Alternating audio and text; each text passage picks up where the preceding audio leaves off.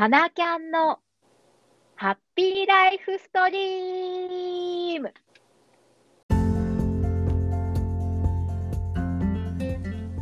この番組はどこにでもいる普通のサラリーマン2人が日常にあふれているハッピーワード、ハッピーゴートを紹介し、リスナーの皆さんの人生をハッピーに巻き込んでいく新感覚ポッドキャストです。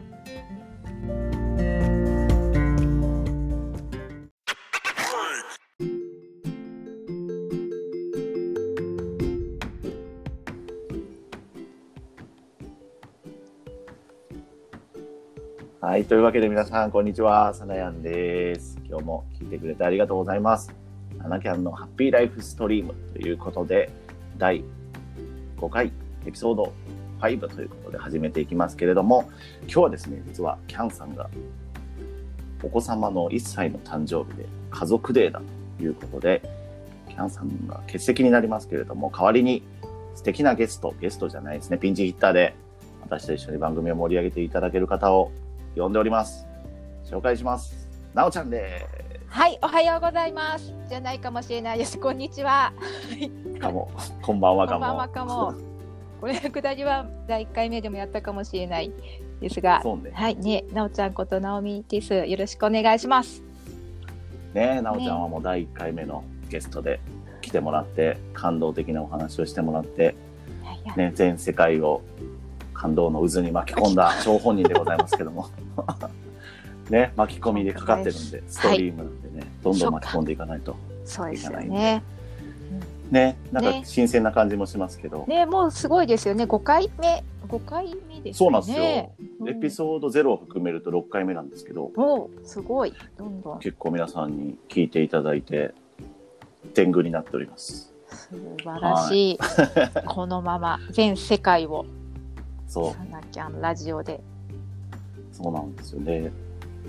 まあちょっとね、石原さんも最近スタンド FM 始めてるんで、僕ら、僕らに対抗してね。対抗してるかどうか知らない。流行ってきましたね。ね、やっぱ音声メディアが最近すごいので、ね、ちょっとこの流れに乗っていきたいなと思ってるんですけど、今日は、はい、なおちゃんあれですか、また感動のお話、なんか持ってます？いや、私、すごくどうしても伝えたいことがありまして、うん、おさすが。あるんですよ。準備がすごいですね。ね私はですねぜひぜひ。世界を幸せにするニュースを持ってきました、うん、あいいですね。ちょっと暗い時期ですからね。ね。明るいニュースでそうなんです。幸せにしてもらいたいと思います。どうどんな感じですか？とですねこれは1月7日か8日の今年の、うん信濃毎日新聞っていう長野県のご当地新聞のネタなんですけど、うん、はいはいはい。なんと、うん、満点カラオケ2000曲達成飯田の加藤さん研究続けという見出しで ビッグニュースが飛び込んでまいりました。満点カラオケ？満点カラオケ。そうなんですよ。こう、ま、なんか飯田市の会社員加藤さんっていう51歳の方が通信記録の採点記録で100点満点の2000曲を達成したっていうニュースが写真付きで載ってて。知らない。加藤さん。そう。知らねえな。すごいですよ。加藤さんはあのあれなんですか？ご当地では有名な方なんですか？いや私も初めて知りました。じゃあ多分あの普通の人ですよね。そうだと思うんです、ね、がまあでもえカラオケ満点2000曲は確かにすごいですね。すごいんですよ。なんかここはそうですね初挑戦となる今度これは「瞳のラブ2000」を歌い上げて、うん、2000曲を達成されたそうです。ラブ2000を？はい それわざわざ2000曲目に置いてたって感じですね。置いてた。あいいわ多分すごい歌ってた。歌ってくれます？え私は私はダメです。あの満点カラオケダメなんで。すか。加藤さんにかなわない。確かに。なんかあれですね演歌とかのイメージだったんですけど2000曲も演歌ないからそういうなんかポップスみたいなのも歌ってでしょうね。ねこう本当幅の広い。すごいですよね。ラブ2000って絶妙になんか世代で 僕も世代でツボなんですけど。もうジャージ着た52歳の加藤さんがマスクをしてこう写ってる写真のでですね。あのマジか。社会面の一番ちっちゃいとこに載ってて。マジか。よく見つけましたね。ねなんかもうコロナだらけでね新聞もちょっと暗い中でこのニュースが光ってましてどうしても。なるほどいい。お伝えしたい。いいですよ。なおちゃんの B 級ニュースね。そうなんです。私が。これははい。コーナー化していきたいぐらいです来るね時はもう B 級ニュースを持ってきます。他にはなんかあないですか？他にはです最近の B ね級ニュース。最近の B 級ニュースちょっとこれに伴って探していたところですね、はいはい。あのー平屋村っていう村があるんですけれども。いやあそれも長野県に。はい。うんこれこのトップニュースで平屋村協力隊員のマイケルさんが、わら細工に夢中っていうニュースが 飛び込んできました。そう。マイケルさんね協力隊の、はい、イギリス出身のはい、か、マイケル・キングさん31歳が今わら細工をあ31歳。学んでいると。そうか。ちょっとあれそのマイケルさんも別に有名な人じゃないんでしょ？知らないから初めて知りました。まあでもそっちはちょっとなんかいいニュースですね。ねなんかイギリス出身やけど地方創生に関わってくれて、ねえ本当伝統工芸に夢夢中中にねみたいなね。そうなんですああよ。そうですか。それもなんか素敵な写真が載ってるんでしょ？そうもうマイケルさんが片膝ついてこうやってわらを編んでる姿が 載っててくそ。すごい見せたい見せたいみんなにいやでも逆にまあねポッドキャストだから面白いかもしれないです。見えないのがまた想像をかき立てて。ですがねマイケルさんどんなマイケルさんやろうな。まあなるほど。ツイッターに送り送りますねツイッターでこそれいい。ツイッター盛り上げてもらおう。皆さうん B 級ニュースをツイッター、そうそう、ツイッターフォローしてくれたら、あの B 級ニュースのマイケルさんにも加藤さんにも会えるんで、はい。ぜひぜひやってください。いいですねね。なんか面白い。面白いじゃあそんな感じで、はい。今日はゲストを呼んでますんでね、ね。ゲストのこともほじくり返してましょいきたいと思います。ょではでは、今日もよろしくうお願はいいよろしします。くお願いします。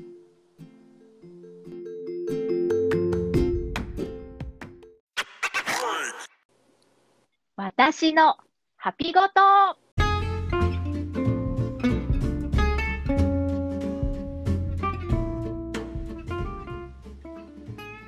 はい、というわけで始まりました。私のハピごとというコーナーでございます。まあ、このコーナーはですね、ハッピーファーストスクールで学んでいる仲間に来てもらって、その人が影響を受けた大切だなと思っているハッピーワード、ハピごとを紹介してもらって、皆さんにハッピーライフストリームを巻き起こしていこうというコーナーです。なおちゃん、はいね、今日も素敵なゲスト来てもらってますので、ね かわい。い紹介したいと思います。じゃあ、なおちゃんから紹介してください。はい。今日のゲスト誰ですか？今日のゲストは長野県の輝く高校生中澤寛太くんです。カンタくん。いらっしゃいませ。ね、はい。ね。まあ、輝く高校生ということですけども、じゃあ、カンタくん、簡単に、カンタだけに簡単に自己紹介してもらっていいですか？はい、寛太だけに、えっと、中澤寛太と言います。えー長野県長野市にある高校に通っている、今、高校2年生、17歳です。うん。えー学校では帰宅部でして、えー文化祭の実行委員長をやっています。へえ、はいでね。はい、メインはでも学校外の活動をメインにしていて、うんえっと学校や学年の枠を超えた高校生の横のつながりを作るっていうことをテーマに、まあ、いろいろな活動をさせなるほど。なるほどカンタくん、もしかしたら iPhone が、あれだね、そうだね画面が消えちゃうとね、はい、カンタくんの声がそっちに聞こえなくなるんですよ。わかりました。消えないように。今大丈夫です。はい。このまま行きますこのままで大丈夫全然大丈夫。さすがこういうトラブルもね。でも神田君すごいですね。高校2年生で。ねまず帰宅部っていうのがすごい。えね そんないやでもだからあれですよねメインはだからこう放課後のその活動をやってるから帰宅部ってことですよね学校の部活じゃないそうです、そうです。ねすごい。なんか他の横の高校とか周りの高校の人たちと集まってなんかやってるってことですか？そうですね。もう学校の、ま、が外では、ほとんど周りの人は学校違う、学校に通ってる高校生がほとんどです。うんうんうんへえ。どこで出会うそれをの？えっ、と、まあ、自分でいろいろ活動をしてると、一緒に活動する仲間にも出会えますし、あと、参加してくれる人たちもいるので、なんか地域のイベントとか、そういうとこでも出会ったりとかします。へえでちょっと一緒にこんな活動してるけどやんないみたいな？そうですね、なんか、えっ、と、そうですね、はい、そういうことです。で。その人たちで集まって何やってるえっ、と、今は、あの、コロナで亡くなった高校生の発表の場所を作る企画をやっていて、で、長野は、えっとサッカーだと AC 長野パルセイロっていうチームがあったりとか、あとバスケットボールは、えっと、信州ブレイボーリアーズっていうチームがあるんですけど、そのスポーツの、えっと、試合の前とか、ハーフタイムの時間を、えっと、お借りして、えっと、高校生が、例えばダンス班とか、チアリーディングとかを、えっと、発表するっていう、まあ、なんか場所を作るっていう活動をしてます。なるほどそういうことね、はい。発表の場ってそうか。発表会とかなんかそういうコンテストとかいうのもなくなっているもんね。そうですね、コロナでインターハイが中止になったりとか、あと文化部のインターハイの総文祭が、えっと、オンラインになったりして、まあ、こうモチベ、うん。モチベーション的にも下がったっていう時期が、まあ、で、僕は、えっと、実は中高一貫校に通っていて、えーずっと勉強しろ、勉強しろって育てられてきたので、うん。周りが文化部がすごい多かったんですよね。うん。うんで、まあなんかそんな中でこう大会がなくなっちゃったりとかして、いや、今何のために部活やってんだみたいな 人が多かったのもあって、うん。っていうところで始めた。すごい。偉い。偉い。さすが。いやでも最近の高校生というかね最近のじゃないかもしれないですけどみんなまあかわいそうって言ったらあれですけどししんどい時期ですよね。せっかく青春、うんその3年しかない時期に発表の場がないっていうのはモチベーションが下がるので、ん。えー素敵な活動をしておられます。他にもねはい。例の TV 的なやつの話もしてくださいよ。はい、わかりました。えっ、と、僕、カンタ TV っていう、えっと、ライブ配信をしていまして、毎週月曜日の8時からやっていて、えっ、と、先週で、えーちょうど20回になりました。すごい。で、はい、うんこれは、えっ、と、まあ、なんか社会的意義があるとかそういうものではなくて、えー私中澤がうんこの人の話聞いてみたいなっていう人を、えっ、とうん。一、人ゲストに迎えてノープランで聞きたいことを聞いていくという ね僕も呼んでもらって。ね。そうなんですよ。私も時々見てます。あありがとうございます。面白いっすよ。ね。面白いしカンタ君も喋れるからすごい、本当素直な、ね、素直な受け答えができる子だなって。お母さんお母さん可愛い子だなと思って。ありがとうございます。そう。僕もだからこの「カンタ TV」に出てこうあすげえ発信するって楽しいなと思ってうん。このポッドキャストをやろうと思ったので、はい、このポッドキャストの生みの親と言っても過言ではない。いやいや嬉しいです。ねありがとうございます。本当に。うん。いやマジでそうなんですよ、うんね。なるほど。じゃあそんなカンタ君を今日はお招きしてですね。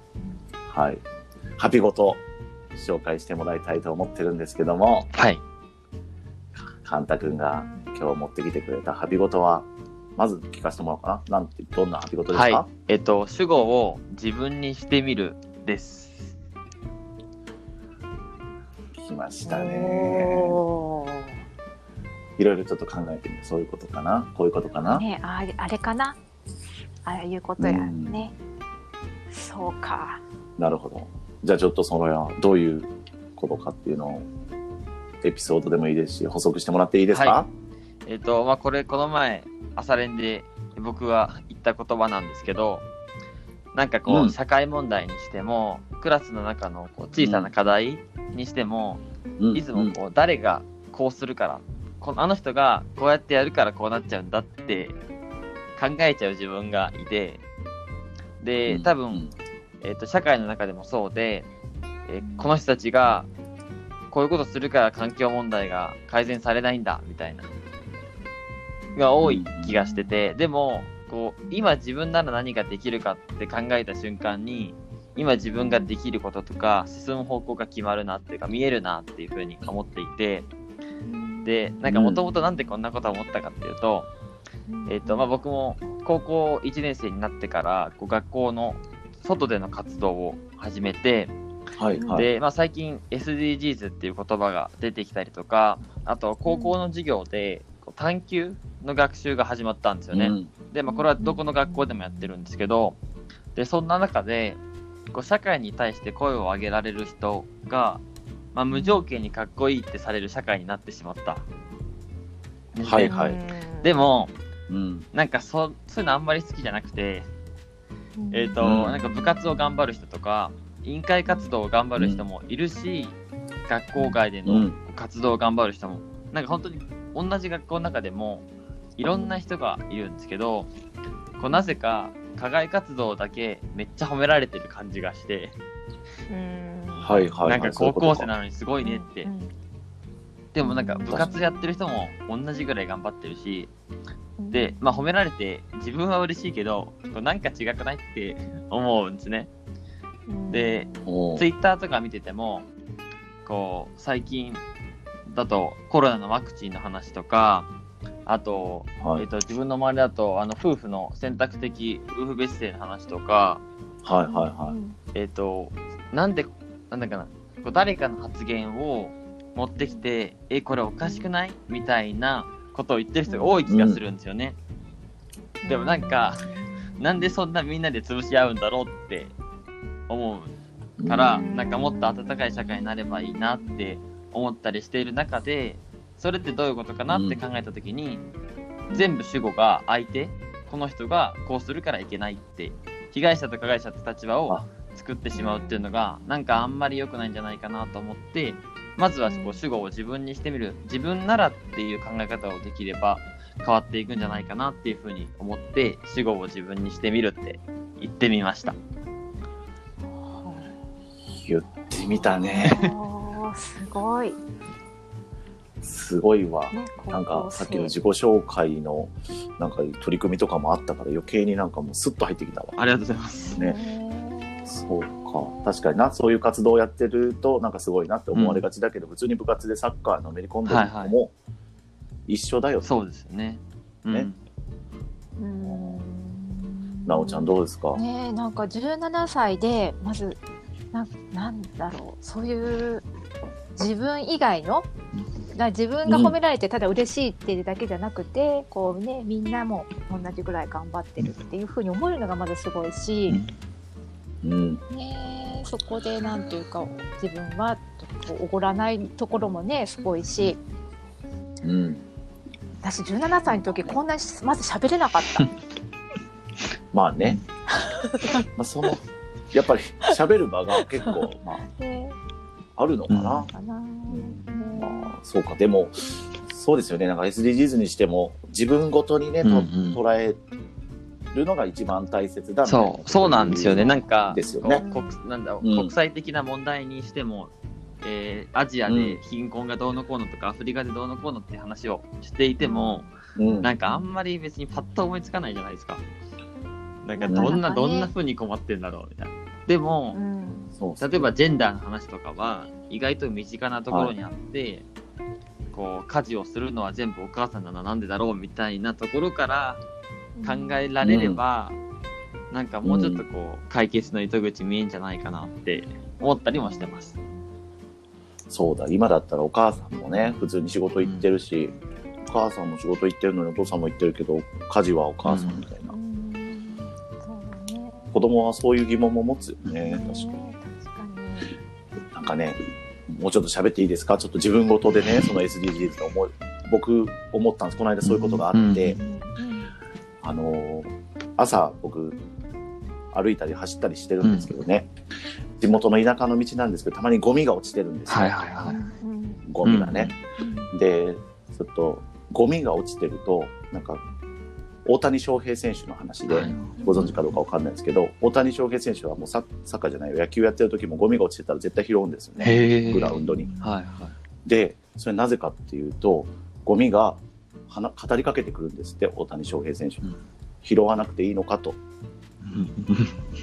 うん、なので拾うんですっていう話をなんかしててちょっと調べたら出てくるんでまた調べてほしいんですけど、はいはなんかその話を聞いてで僕走ってってでゴミが落ちてたんですよ。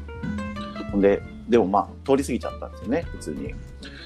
でもあそういやあの話は思い出したらゴミが拾わんのかーいって僕に語りかけてきたんですようん。頭の中で、うんうんそう。ああかんあかんと思ってちゃんと拾ってね、拾うようにしたんですけどね、なんかちょっと違う話かもしれないですけど、なんかそういう大谷翔平選手の話ですけど、自分自分ごとに考えると、なんか身近な、まあ、ゴミを一つ拾うだけでもみんながねやれば周りが綺麗になっていって周りの人から幸せにしていけるんじゃないかなと思って、ね。なおちゃんとこの犬も喜んでますけど、喜んで、そうだそうだって言ってますよ。本当にね。そうそ本当自分ごとで考えるって捉えてって、まあ、なんか自己責任論みたいにね SNS とかでも結構何かあると自分の責任みたいな風になっちゃうのも多分そういうなんだろうな。あなたはあなた私は私みたいな考え方からなのかもしれないなって今ねカンタ君の話聞いて思いましたね。ねうん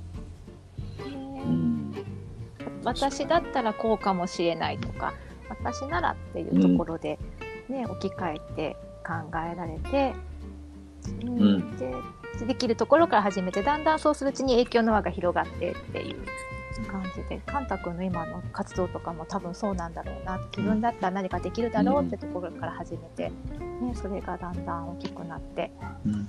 えうん。とすごいね。なんかあれかなそういう気持ちもあるからその部活動とか頑張ってる人に発表できる場を提供してあげたいっていうのも思う。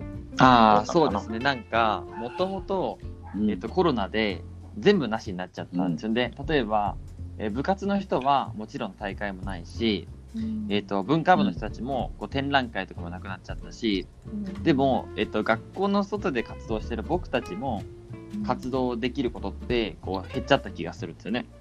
で、うん。最初は部活の話聞いてた時も、いや、みんな一緒だし、かわいそうだなって思ってたぐらいだったんですよ。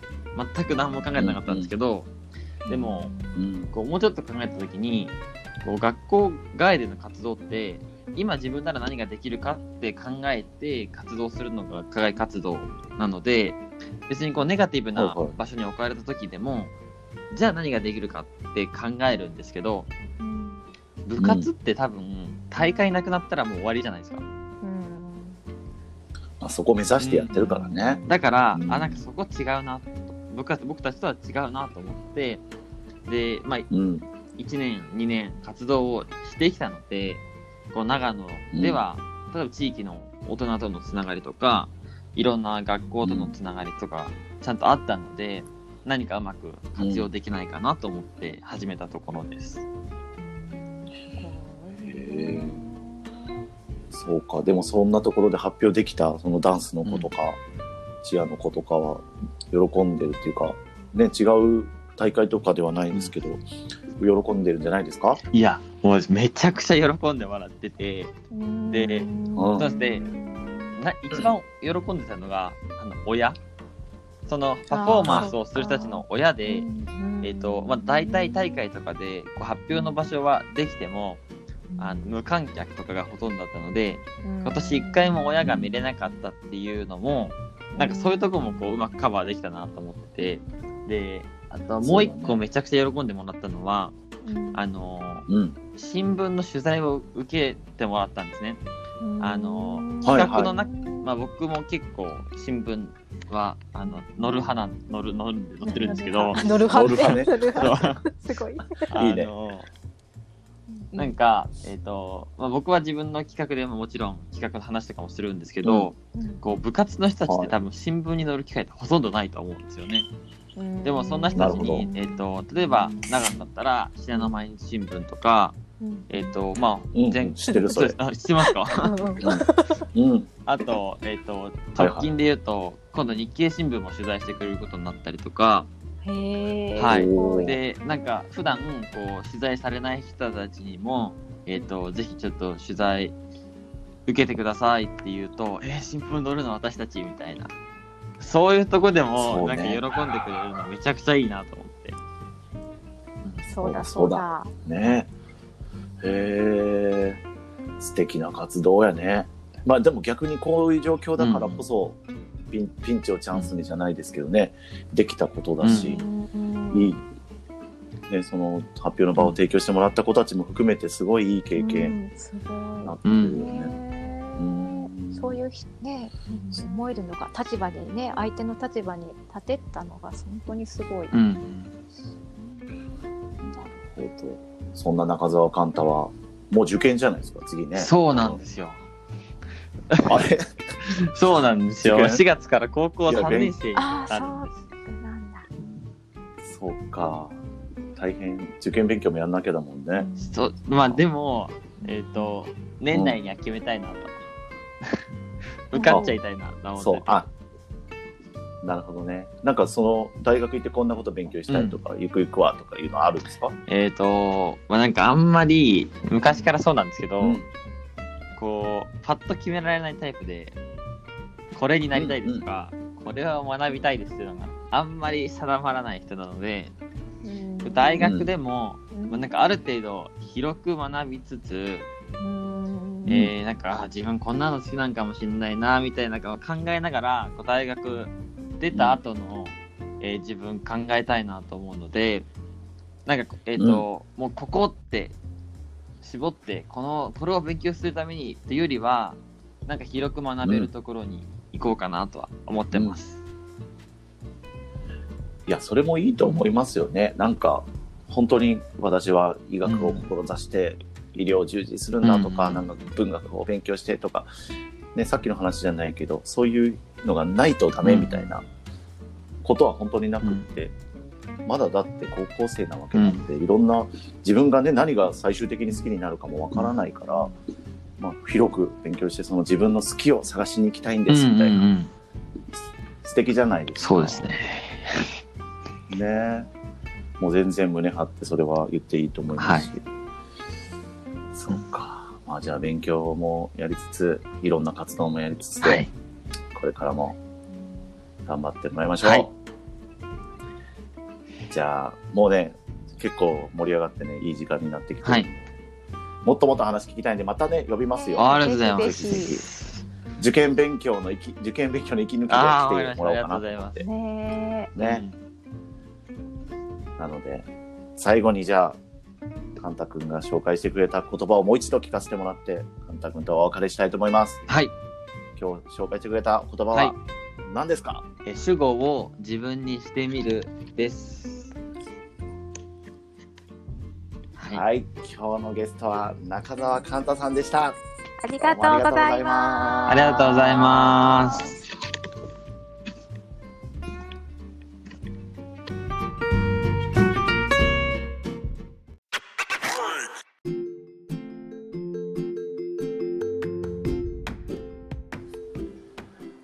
はい、というわけで、もう今日もお別れの時間が近づいてきましたけども、なおちゃん、今日ははいありがとうございました。ありがとうごいざいました。いや楽しかったです。カンタ君、まあ、カンタ君すごいねな。本当になかなか思っても行動に移すってねできないそうよ。なかなか。本当にだから最近の若い子はというか高校生はすごいなじゃなくってもう逆に僕らがもう教えてもらう感じですよ本ね。当にうん。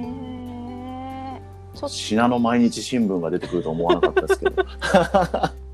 お知ってると。信濃毎日さっき新聞いた聞さっき聞いそれそれってそうそうそう。信濃毎日新聞がカンタ君ほっとかないですからねきっとねああ、そういうことかすごいな。加藤面白い新聞なんだろうな。加藤さんとカンタ君、カンタ君は放ってかない。関東さんと関東さんをここに呼ぶかカンタ TV に呼んでもらうかかねね本当ですよね 一しれない。回。歌ってもらいたい。ね。ね。探せば見つかりそうだしそうですよね。うんうん。探します。私。まあそんな感じでねポッドキャストもちょっとこれ盛り上がっていってるんで。ね。またなおちゃんも来てくださいよ。ああありがとうございます。ね。うんね。あのね。B 級ニュースのコーナーも用意して。ニュース探しておきますねまた。信濃毎日新聞でねねいいと思いますじゃあちょっと告知だけしてもうそろそろお別れしたいと思うんでは。いじゃあ告知をしますは。いえーサノキャンのハッピーライフストリームでは。ですね、皆さんからの、えーお便りですとか、ゲストに出させてくれとか、こっちの番組にも出てくれとか、そんなのも募集してます。あとは。皆さんが街へ歩いてて見つけたハッピーワード、ハッピーごと、こんなハッピーごとを街で見つけましたも紹介してもらいたいと思っています。えー応募はですね、このポッドキャストの概要欄に、えー連絡先、Facebook のページとか Twitter、載ってますので、そこからメッセージをくれるといいかなと思います。ツイッターには加藤さんとマイケルさんの情報も載るということなので、ぜひぜひチェックしてくださいということでくだ、さい。そろそろそろじゃあ、お別れの感じですけども、なおちゃん。はい。なおちゃんは最近はどうですか、いやね最近なんか年度末で忙しくってね PTA、ね PTA が PTA とか PTA ね。それでいくと本当さっきの話じゃないですけども何足のわらじだぐらいの感じですよね多分なおちゃんも。ねなんかあれ私これも会議出ないといけない人だったっていうのがね年度末ってみんな会議したがりますよね。ね。え、まあ、こういう状況なんで。オンラインとかでもやってるんですか？オンラインあでも村の中なので村の中は。村の中は大丈夫だと。大丈夫だと。集まれ集まれ。ですね。どうですかサナヤンは？最近サナヤは。ンは。サナヤンもねその仕事の方はちょっと忙しい時期なのでね。あのホテル自体は暇なんですけどちょっと僕はちょっと忙しい時期なんでバタバタしてますけどこうやってねいろいろ刺激をもらいながらね主語を自分に置き換えてね本当ですね。頑張っていきたいなと思ってます。本当だ忙しいって言わない、本当ね。じゃあじゃあそんな感じでまたはい。来週も収録をキャンさんと今度はね。やると思いますんで、ね、楽しみにましたてなおちゃんも。聞いてくださはいい、楽しみにしてます。じゃあ今日はこの辺でお別れです。はーい、ありがとうごさざいました。なおちゃんあありがとう。りがとうございました。Bye.